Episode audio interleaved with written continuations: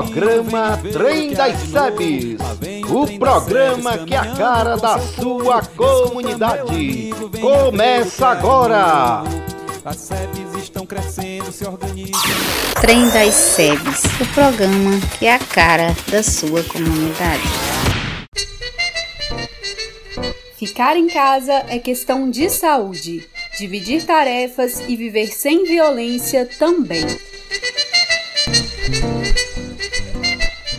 A campanha pela divisão justa do trabalho doméstico é uma iniciativa da Rede Feminismo e Agroecologia do Nordeste, em parceria com a Articulação Nacional de Agroecologia, GT Mulheres da ANA, Articulação do Semiárido Brasileiro, Associação Brasileira de Agroecologia, CONTAG, Pro Semiárido da Bahia e SESI.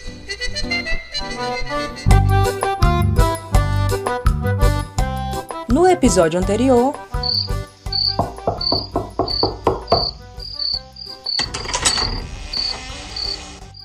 Amiga, ainda bem que tu chegasse. Bora lá pra trás, bora pra gente conversar. Noite, dona Cícera.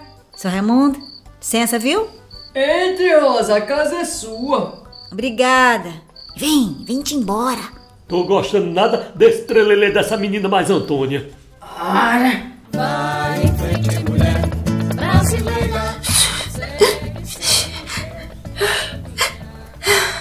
Que é que tu tem, Lau? Oxente. Nada não. É que eu me lembrei daqui de Dona Francisca. Ela, ela tem uma história de luta tão grande, Zé. É mesmo, né, Lau? Oi, mãe, agora deixa dessa tristeza. Venha cá, venha. Venha, chegue. Chegue aqui comigo. Com a certeza que um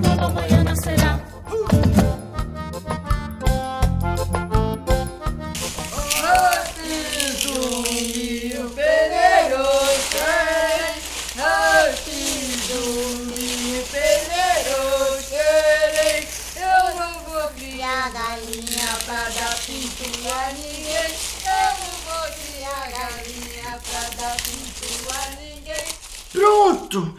Por hoje já deu. Olha, foi dois cestos. Tá bom. Bora sentar ali, bora sentar ali, Antônio, naquela sombra. Vamos descansar um minuto porque. Ah, meu Deus do céu, enquanto a gente distribui esse milho. Ai, tá certo. Bora. Ah. Ô mãe, Hum, ó, a Rosa e a Dona Lau estão organizando um encontro lá das mulheres lá da cidade. Ó, eu nunca consegui participar de uma reunião lá no seu bio. Ô mãinha, mas essa eu queria tanto ir, vice.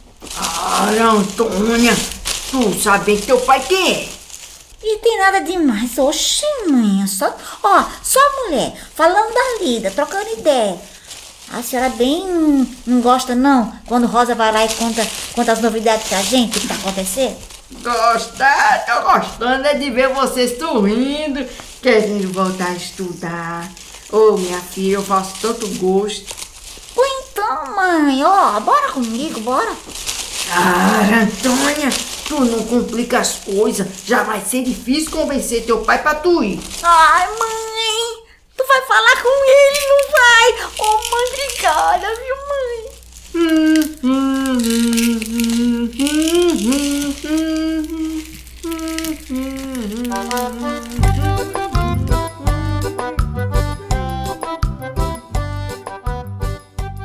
Rosa! Traz mais uma rodada pra essa mesa! Tu tendo uma família tão organizada, ficar aí se roendo por nada, Raimundo. Organizada? Só eu sei o custo que é manter a ordem. Se for pela cabeça de Cissa. Agora tá com essa moda de dizer que ela também trabalha, que também merece descanso. Só tá faltando mesmo é me mandar pra roça e fazer o café. Tem graça isso? E isso é culpa é da tua filha, viu? A culpa é de manhã mesmo, pai. Não sabe ter, ter firmeza com Antônia. Nada disso! É coisa de Dona Rosa! Fica botando minhoca na cabeça de Antônia! Ela pensa que eu não vejo as coisas, só atucalhando. Eita, que agora sobrou até pra minha Rosa. Peraí, Raimundo. Oxe, olha, elas são jovens, estão se organizando. Semana que vem vai ter uma reunião das mulheres lá na cidade. Tu acha o quê? Que o mundo não muda, não, é? Mas não pode, não pode virar esculhambação. Isso eu não gosto, não. Eu gosto é do certo. E o que, que é o certo, hein, seu Raimundo? Rosa, e se a gente falar com o seu Raimundo? Pronto, olha aí, ó. ó. Ele não sabe criar uma filha mulher, fica assim, ah, foita. Vamos embora, Juarez. Ah, já vai tarde, seu Raimundo. Rosa, aí você já tá passando dos limites. Bora, Juarez, tá morto, é? Vai, vai que tu é igualzinho teu pai. Rosa, agora chega. Vai-te embora, Juarez, leva teu pai. Eu, eu vou, eu vou. Mas eu volto. Outro dia, Juarez, outro dia. Ô, oh, Juarez!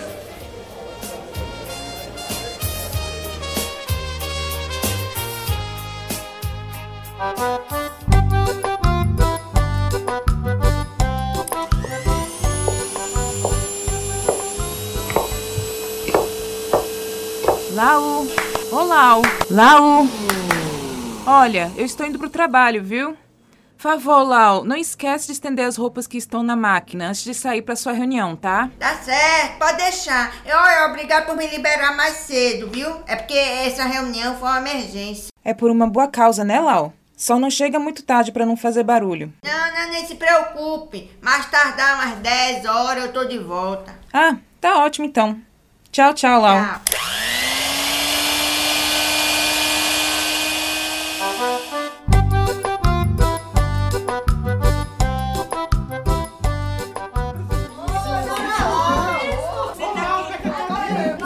Vamos lá, vamos para não ficar tarde, senão é perigoso voltar para casa, tá?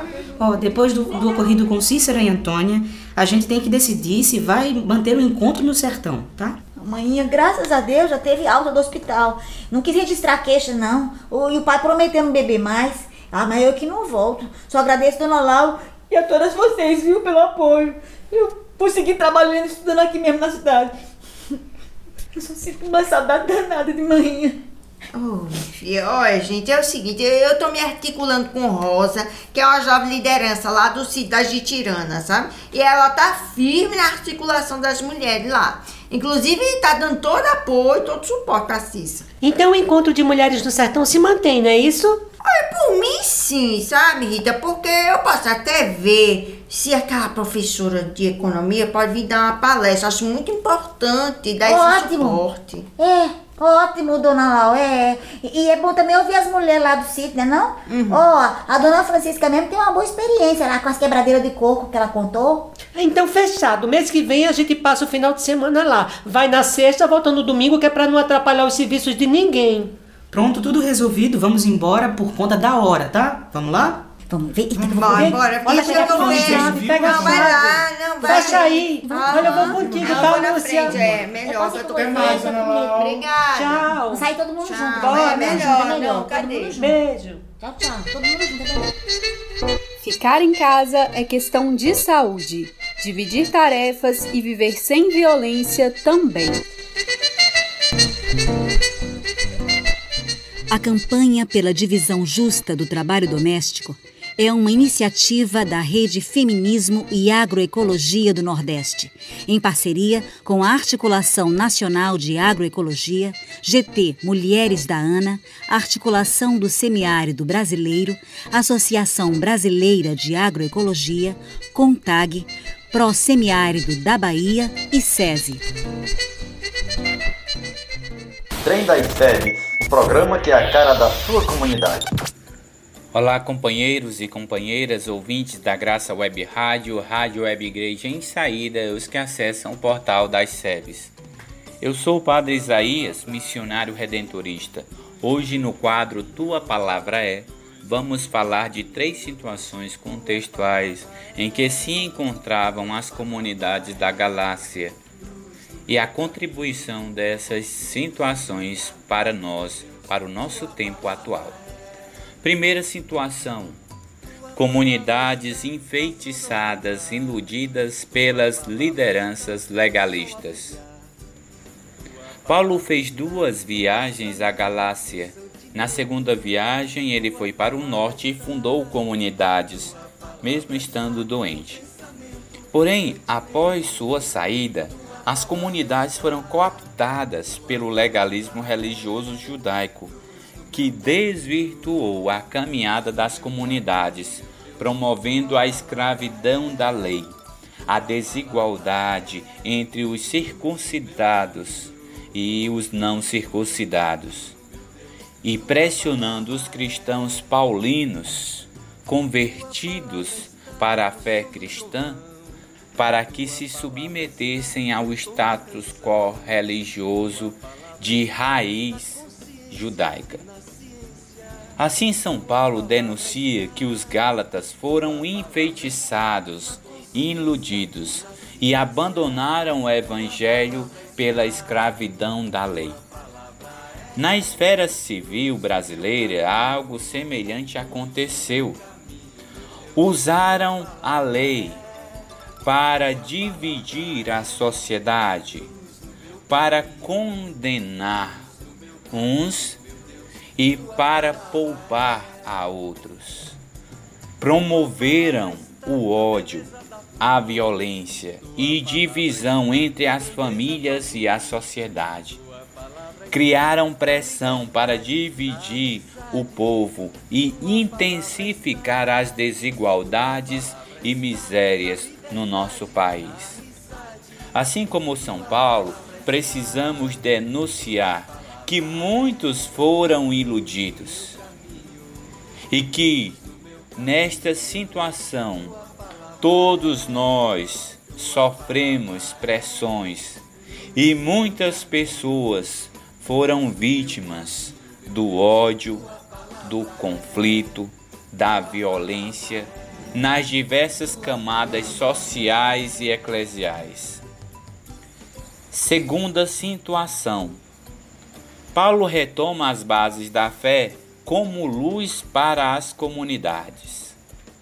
Paulo lembra as comunidades quando tudo começou e o que foi construído. O evangelho anunciado por Paulo é o evangelho de Cristo. Portanto, não de perseguição, não de ódio, não de exclusão, de imposição ou exploração, mas de liberdade e de igualdade, porque, como diz São Paulo, Deus não faz acepção, distinção de pessoas. Ele ama a todos com o mesmo amor. Isso significa que as bases antes construídas e que precisavam ser retomadas é a base da fé. E essa base da fé que promove a liberdade, a igualdade de filhos de Deus, o serviço entre os irmãos, a comunhão, a salvação de todos, de modo especial a salvação dos que outrora estavam caídos, desanimados e excluídos socialmente. Na América Latina, incluso no Brasil, a base da fé tentou promover a liberdade das pessoas da situação de miséria e escravidão em que viviam tentou promover a igualdade de tratamento e condições dignas de vida. Tentou promover a solidariedade entre os povos mais sofridos, abandonados e excluídos. A experiência com esse Jesus presente no meio de nós, na Eucaristia, na Igreja Povo, em todas as criaturas, esse Jesus libertador é a base do Evangelho. Este Jesus libertador precisa ser retomado como resposta ao ódio e violência acometida contra os diversos segmentos religiosos e sociais hoje. Assim como o Evangelho foi soerguimento para quem estava pisado pelo Império Romano, abandonado, carregando uma pesada cruz, assim hoje o Evangelho de Jesus é a base para reerguer os caídos, levantar os pisados e não permitir mais o ódio e a violência. Terceira situação: a necessária democracia participativa na ceia. Quando São Paulo fala às comunidades da Galácia, ele sabia que inverteram a verdade pela mentira, o amor pelo ódio, a liberdade pela escravidão, a inclusão pela condenação. Assim, Paulo critica que outro evangelho está sendo imposto e não é o evangelho de Cristo. As lideranças judaicas legalistas da época empunhavam a lei para fazer divisão, para dizer quem praticasse a lei à risca, essa pessoa é que tinha direito de participação na ceia. Assim, a ceia do Senhor ficava reservada para quem era fiel à lei, a quem praticava a circuncisão. Seguindo a lei judaica nesta linha, os cristãos que fizessem a circuncisão poderiam participar do banquete do Senhor, da ceia do Senhor, mas promovia divisões. Porém, Paulo reafirma que não é pela lei que se salva, mas pela fé e pela graça. A lei não salva, porque ninguém é pleno cumpridor da lei a não ser Jesus. O que salva é a prática do que Jesus pediu, a adesão da fé, a fidelidade ao Evangelho, a abertura para com a compaixão a todos, o amor. É nessa lógica que todos são chamados a participar da ceia do Senhor, principalmente aqueles que estavam nas periferias, que ficaram pelo caminho. Esses são os benditos de meu Pai. No nosso país aconteceu uma situação parecida. O cumprimento da lei era reafirmado mas a lei foi instrumentalizada para dividir as pessoas, para condenar uns e separar outros e poupar injustamente outros. As medidas políticas e sociais serviram mais para aprofundar a desigualdade do que promover a inclusão. Muitas decisões foram tomadas sem a participação da população. As medidas implantadas, reforma da Previdência, reforma trabalhista, negação dos projetos sociais de assistência às pessoas em vulnerabilidade, a flexibilização das leis de proteção ao meio ambiente, tudo isso mais explorou a população e o meio ambiente do que promoveu o bem, o bem comum. Mas como na ceia do Senhor, a participação de todos é justa e necessária. Se na ceia do Senhor somos convidados a experimentar Jesus, o seu amor, a sua vida, no nosso país, a democracia, a participação de todos se faz necessária. Não se pode permitir no nosso país ações do legislativo, executivo e judiciário que explorem e prejudiquem a população. As políticas de assistência sociais deveriam dar especial atenção aos pobres, excluídos e marginalizados, porque na esfera religiosa são esses aqueles que Jesus quis se identificar. E socialmente deveria ser a maior responsabilidade do Estado para destes se responsabilizar e cuidar. Programa Trem das SEBS, o programa que é a cara da sua comunidade. Olá, liderança, tudo bem? Boa tarde, amigo, amiga, ouvinte da Graça Web Rádio rádio Web Igreja em Saída e os que acessam o portal das SEBs. Está iniciando o quadro Acontecendo. Aqui você fica por dentro das agendas mais importantes. Fique atento, agende-se e nos ajude na divulgação. Escuta essa, que coisa boa! No dia 25 de julho, durante a realização da Ampliada Nacional, o secretariado do 15º Intereclesial das SEBs, Comunidade Eclesial de Base, Diocese de Rondonópolis, Guiratinga, lança o guia informativo sobre o 15º Intereclesial, que realizará em 2023. Esse guia tem como objetivo trazer informações de como a própria Diocese está vivenciando este processo de preparação para o 15º Intereclesial. De forma sucinta, apresenta relatos da história da Igreja, principalmente a partir da realização do Concílio Vaticano II, que, sob os cuidados pastorais de Dom Vonibaldo Tauler, na época bispo da prelazia de Rondonópolis, deu início a esta organização de comunidades eclesiais de base nesta diocese. Este guia apresenta também algumas referências sobre as SEBs nos documentos da Igreja, como incentivo aos que queiram realizar uma pesquisa mais profunda sobre a presença e o protagonismo histórico das SEBs na Igreja e na sociedade.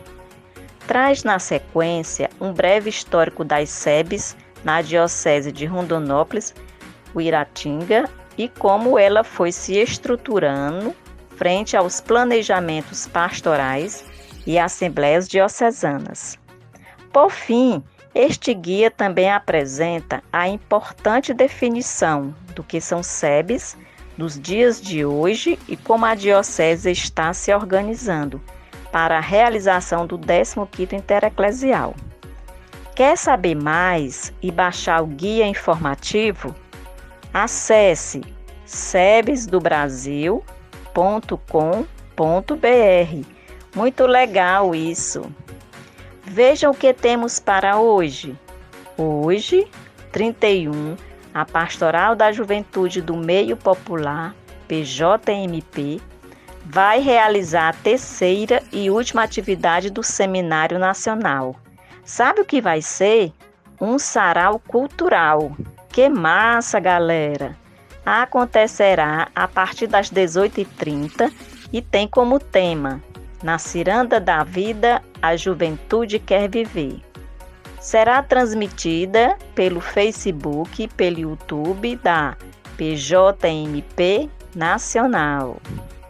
Escutem essa, que data importante! Foi no dia 2 de agosto de 1984 que nasceu o NUCEPEC, Núcleo Cearense de Estudos e Pesquisas sobre a Criança. E há 37 anos tem lutado pelos direitos de meninas e meninos desse nosso Brasil. A parte importante dessa história de lutas foi a participação na luta pelo Estatuto da Criança e do Adolescente, o ECA, que completou este ano 31 anos. Desde então, as histórias estão entrelaçadas. O que irá acontecer então neste dia? No dia 2 de agosto, segunda-feira, vai ter uma live no CPEC 37 e ECA 31, com o tema Diálogos entre o Estatuto e a Pandemia no atravessamento da nossa história. O diálogo será com a professora Ângela Pinheiro sobre esses encontros e de que forma a pandemia influencia no sistema de garantia de direitos. A live acontecerá no Instagram do NUCEPEC às 17 horas. Fiquem ligados. Me despeço com um abraço fraterno a todos e a todas. No quadro Trem das Sebes, temos entrevistas com lideranças que fazem, constroem, colocam a mão na massa, solidificando a presença das SEBs nas comunidades. No vagão de nosso trem, Hoje temos. Boa tarde, ouvintes do programa Trem das Sebes, pela Graça Web Rádio Itabuba, Web Rádio Igreja em Saída e Portal SEBS do Brasil. Hoje batemos um papo com o teólogo Jairo Oliveira, da Igreja Assembleia de Deus, ali do, do Vicente Pison.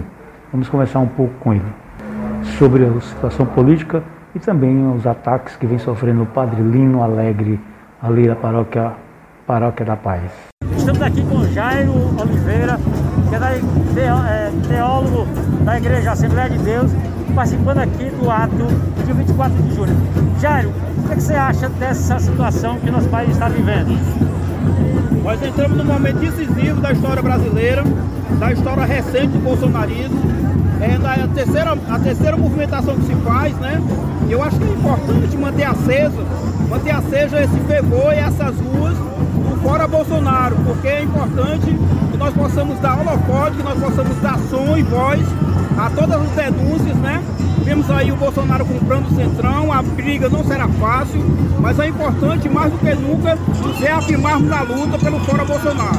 Jairo, e essa situação que ocorreu ali na Paróquia da Paz, com o sacerdote, após a missa, teve a partida, senhoras bolsonaristas e um xenofóbico, né, que diz que o padre deveria voltar para a sua Itália. O que, é que você acha disso enquanto uma pessoa da igreja da Assembleia de Deus? É um ato grave que aconteceu com o Padre Lino, toda a nossa solidariedade ao nosso querido Padre Lino. Dizer que é o fascismo voltando aí, quando no outro domingo muitos militares é, entraram lá na igreja querendo intimidar. Então eu acho que é importante, mais do que nunca, nós nos solidarizarmos e vemos que há um crescente do fascismo no país. No país.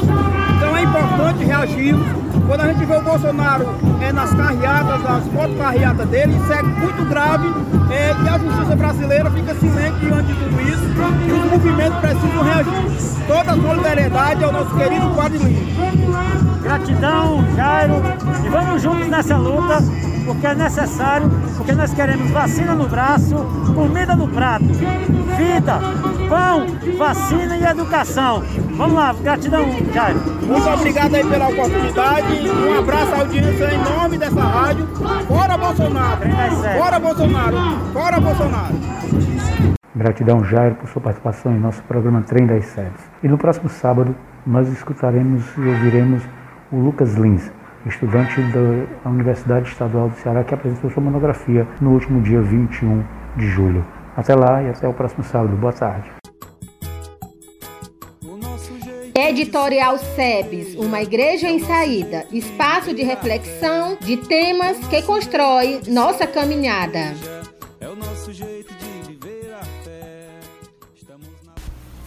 Boa tarde a todos. Eu sou a Aline Urquiza, médica de família e comunidade, que atua no posto de saúde Frei Tito de Alencar, aqui na Praia do Futuro. Venho conversar um pouquinho com vocês hoje, trazer um pouco o tema da vacinação em relação ao coronavírus. Como vocês já devem estar acompanhando, a vacinação ela vem já sendo a grande esperança, na verdade ela desde o início ela vem apontada como a grande esperança de superação da pandemia. E de fato, a gente já tem visto sinais do impacto das vacinações nos diversos países e pode dizer que até mesmo aqui no Brasil. A gente já tem visto uma redução no número de casos, redução também no número de óbitos. Então, a vacinação, assim como diante de outras pandemias e particularmente das doenças virais, ela sempre vem como fonte de esperança para que possa se é, evitar a doença, evitar casos e óbitos relacionados àquela doença. A vacinação, ela já é algo muito antigo, a estratégia de vacinação é algo que já é desenvolvido há décadas e décadas. O nosso país, particularmente, conta com um grande programa nacional de imunização, talvez seja o maior do mundo, é altamente especializado de forma estratégica a avançar, a conseguir chegar a toda a população e de forma muito coordenada, de forma muito organizada. E desta vez, é, apesar da falta de gerenciamento nacional, mas tem também mostrado o seu papel. Então, como eu vinha dizendo, a vacinação ela já é um mecanismo de proteção conhecido há muito tempo. E agora no coronavírus não poderia ser diferente. Eu tenho visto muitas pessoas se pegarem com medo, é, com um raciocínio de certa forma até compreensível. Mas, doutora, como se pode? As vacinas demoram tanto tempo para serem é, preparadas, para serem confeccionadas, os estudos são tão demorados. As primeiras vacinas demoravam dezenas de anos. E como se pode, em menos de um ano, a gente ter uma vacina produzida contra o coronavírus? É verdade, tem até sentido inicial esse teu pensamento, mas eu gostaria de tranquilizar você que a, os diversos mecanismos de preparo, de confecção das diversas vacinas que a gente dispõe atualmente, eles já são conhecidos há muito tempo. É, não é de agora que se faz vacina com o método A ou B, né? RNA mensageiro, é, de vírus, de adenovírus, isso já é algo que vem sendo desenvolvido há muito tempo. Então a forma de construção da vacina ela já é antiga. Apenas o vírus é que foi é, diferenciado esse o, o SARS-CoV-2 que é o que é o coronavírus, é ele que vem como um novo nesse momento. Mas já tranquilizando vocês, graças ao esforço fenomenal da ciência que ainda vem se fazendo, a gente é, sabe que essas vacinas que foram aprovadas pela Organização Mundial da Saúde, elas foram confeccionadas obedecendo-se a todas as, as normas, é, todos os protocolos realmente de comitê de ética é, que precisam ser estabelecidos nas três etapas né, para a confecção de uma vacina para que ela possa ser utilizada em larga escala. Então, diante disso, eu já gostaria de tranquilizar vocês de que são sim vacinas seguras. O que não é seguro é nós nos expormos ao vírus sem nenhuma proteção. Tá bem, pessoal? Então, como eu disse, felizmente, graças ao esforço de diversos cientistas ao longo de todo o mundo, a gente hoje contém, a gente dispõe de uma série de vacinas as que temos atualmente no Brasil, Pfizer, AstraZeneca, a Janssen, a nossa Coronavac e futuramente a Sinovac, é, elas felizmente são vacinas seguras e que já estão sendo aí a todo vapor imunizando a população. Então eu peço a você que não tenha medo, não fique preso a vacina A ou B, não fique preso a detalhes de nomes de quem ou quem é mais eficaz, quem é menos eficaz, porque todas elas são igualmente eficazes contra o coronavírus. Tá bom, pessoal? E como se diz, a melhor vacina é a vacina no braço, tá bem? É, Doutora, só mais uma dúvida. É, é, possível eu me vacinar e eu já posso me liberar do uso de máscaras? Eu já posso levar uma vida normal? De jeito nenhum. Isso é uma coisa que é muito importante a gente ficar ligado. O indivíduo que vacinado, mesmo com suas duas doses, ele vai precisar, ainda no momento, continuar utilizando as medidas de proteção, máscara e higienização é, das mãos correta, é, procurar o distanciamento, manter o distanciamento social, evitar aglomerações, porque a gente ainda está vivendo a pandemia, então a gente ainda tem um número muito grande de casos e de óbitos, infelizmente. Então essas medidas ainda se fazem necessárias até para dar chance de a população ir sendo vacinada em mais larga escala e com isso a gente ir barrando a disseminação, a circulação viral, evitando assim, por exemplo, o surgimento de novas variantes, como é o que ainda tem acontecido, né? como essa mais recente, que é a variante Delta. Então é preciso que, mesmo vacinado, corretamente com as duas doses, como é o caso da maior parte das vacinas, né? A pessoa imuniza corretamente com duas doses. É preciso que você se mantenha ainda fiel a essas medidas de higienização, medidas sanitárias de prevenção a, ao contágio com coronavírus, como comentamos no programa passado. Doutora, mas e aí?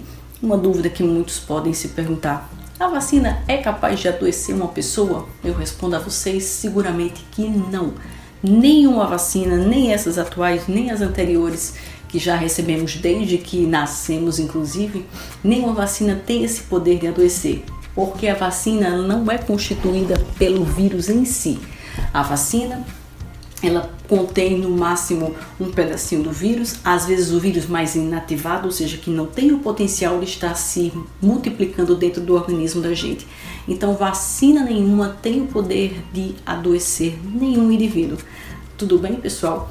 O máximo que a gente pode sentir, claro, como toda e qualquer outra vacina pode causar, e não, não são essas do coronavírus atuais, é, elas sim podem causar algum efeito local, por exemplo, mais como é dor no local da aplicação da vacina, e algum efeito sistêmico, como a gente costuma falar. Então, de repente, uma sensação febril ou mesmo alguma febre, alguns podem relatar dor de cabeça, um certo mal-estar, um pouco de moleza no corpo.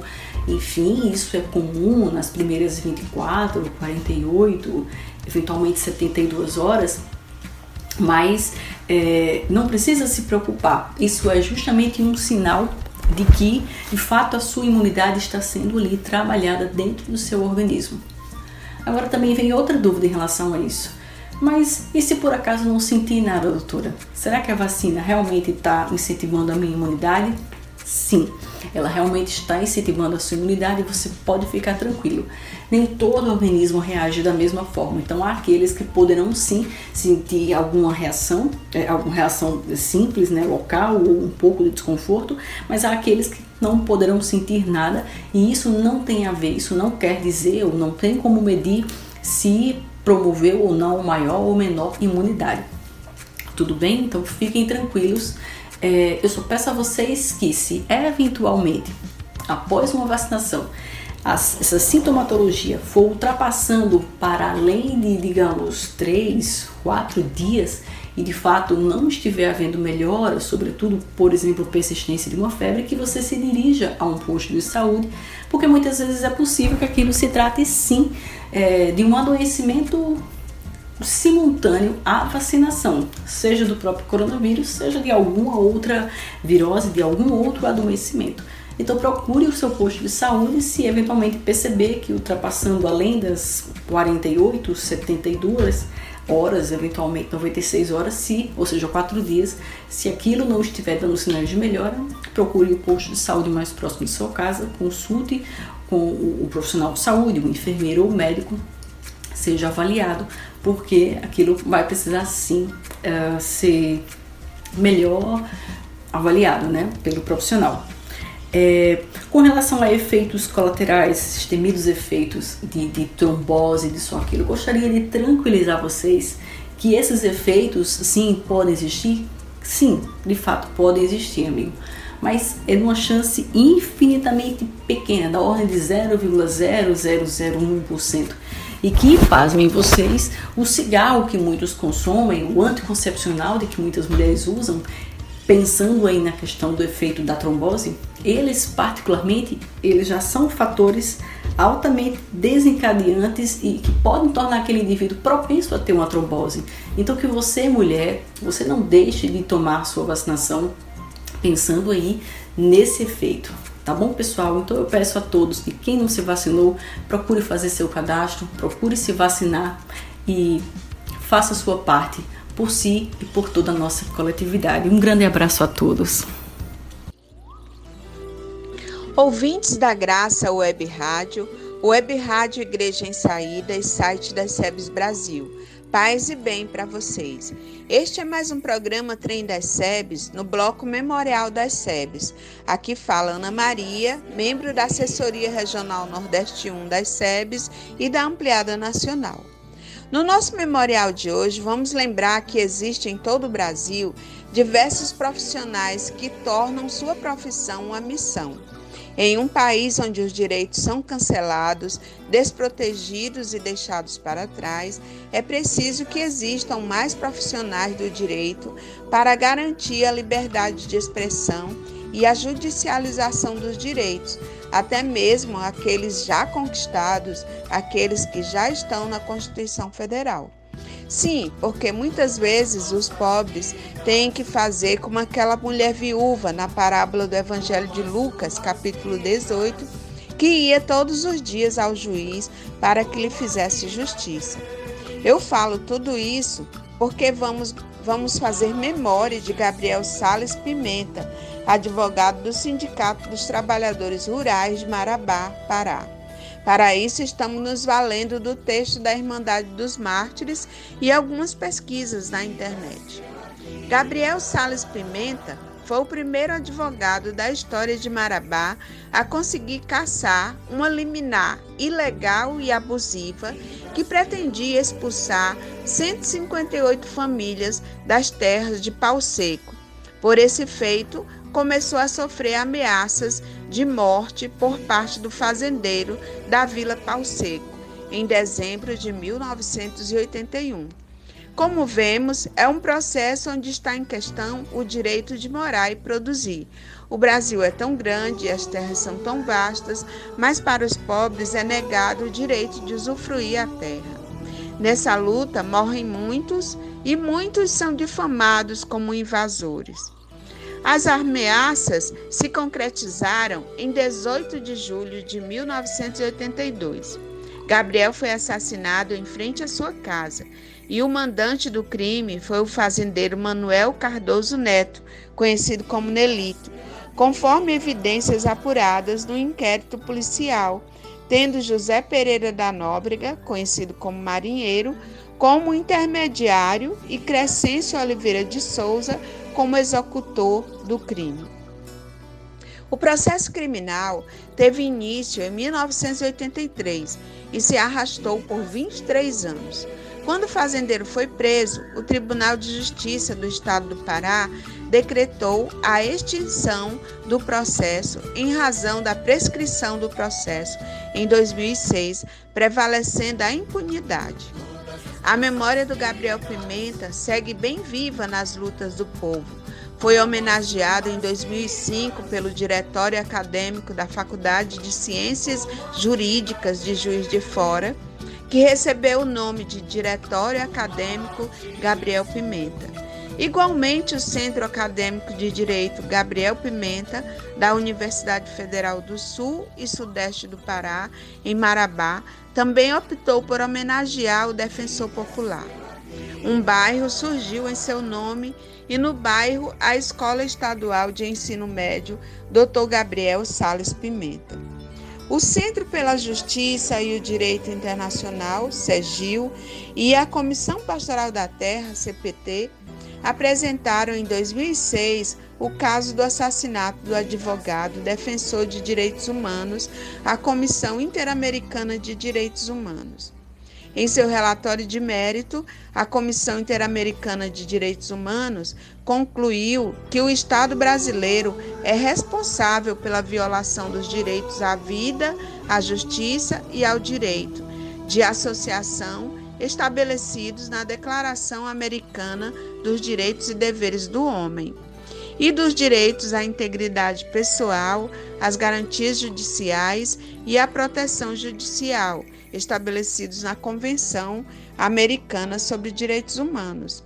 Igualmente, a Comissão Interamericana de Direitos Humanos recomendou ao Estado que outorgue uma reparação integral aos familiares, que realize e conclua uma investigação de maneira diligente e eficaz e que tome medidas de não repetição relacionadas com a prevenção de atos de violência e proteção de defensores de direitos humanos, incluindo o fortalecimento do programa de proteção aos defensores de direitos humanos e a capacidade para investigar delitos contra defensores de direitos humanos.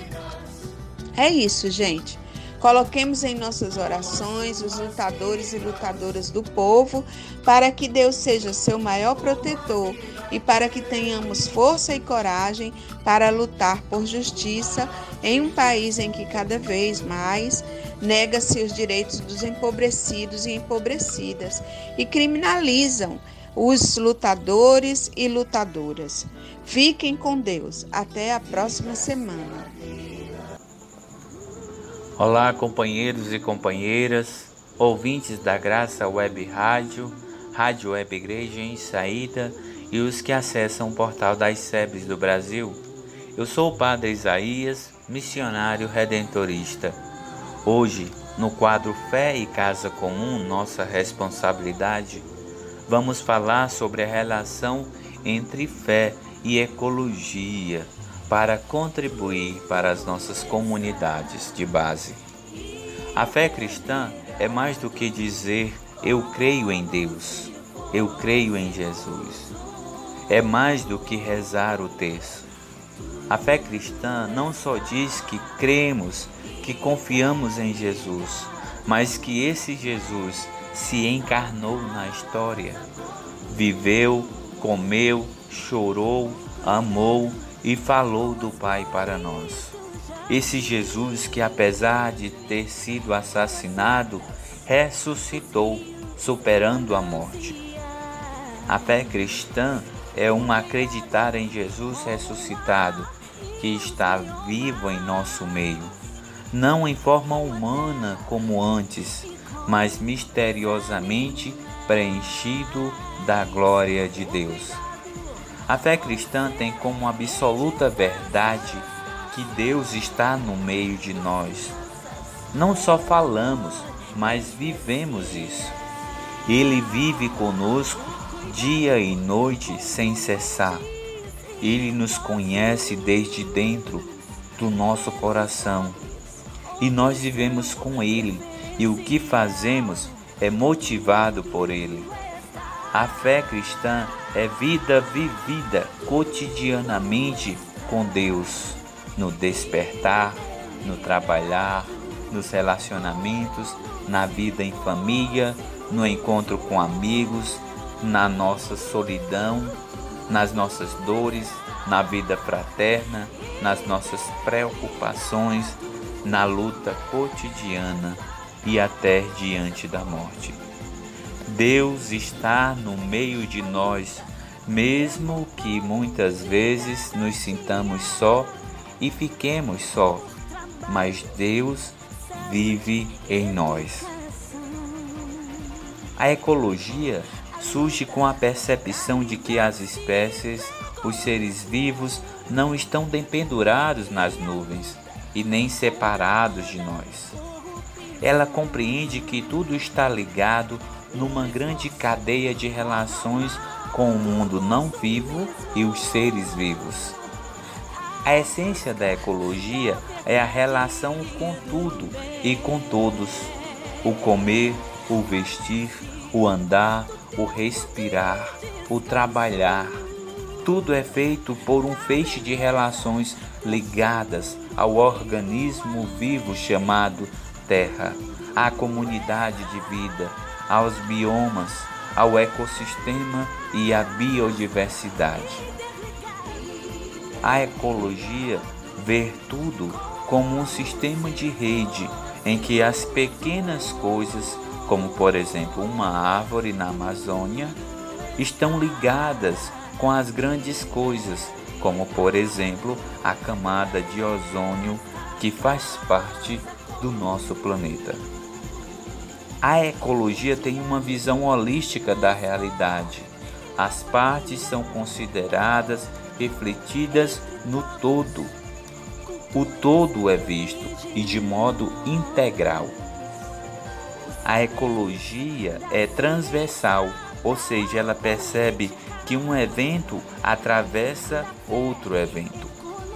Por exemplo, o problema da fome está ligado à falta de emprego, que se liga à economia do mercado, este que explora a terra e o trabalhador.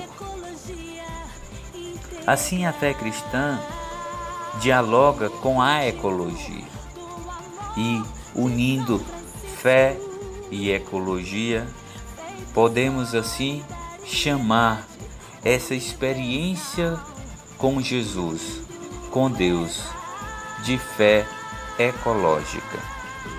A fé ecológica tenta ver um olhar de conjunto sobre a realidade. Ela diz respeito especialmente a alguns eixos que atravessam a encíclica Laudato Si. Por exemplo, a relação íntima entre os pobres e a fragilidade do planeta, a convicção de que tudo está estreitamente interligado no mundo, o convite a procurar outras maneiras de entender a economia e o progresso, o valor próprio de cada criatura, o sentido humano da ecologia. A necessidade de debates sinceros e honestos, a grave responsabilidade das políticas internacionais e local, a cultura do descarte e a proposta de um novo estilo de vida. A fé ecológica entende que o organismo vivo chamado Terra, com todos os seres vivos e não vivos, tudo isso é a nossa casa comum. A Terra não é objeto nem instrumento de exploração, mas é a nossa irmã e mãe, número um. O mundo é como dom do Pai e casa comum, número 155.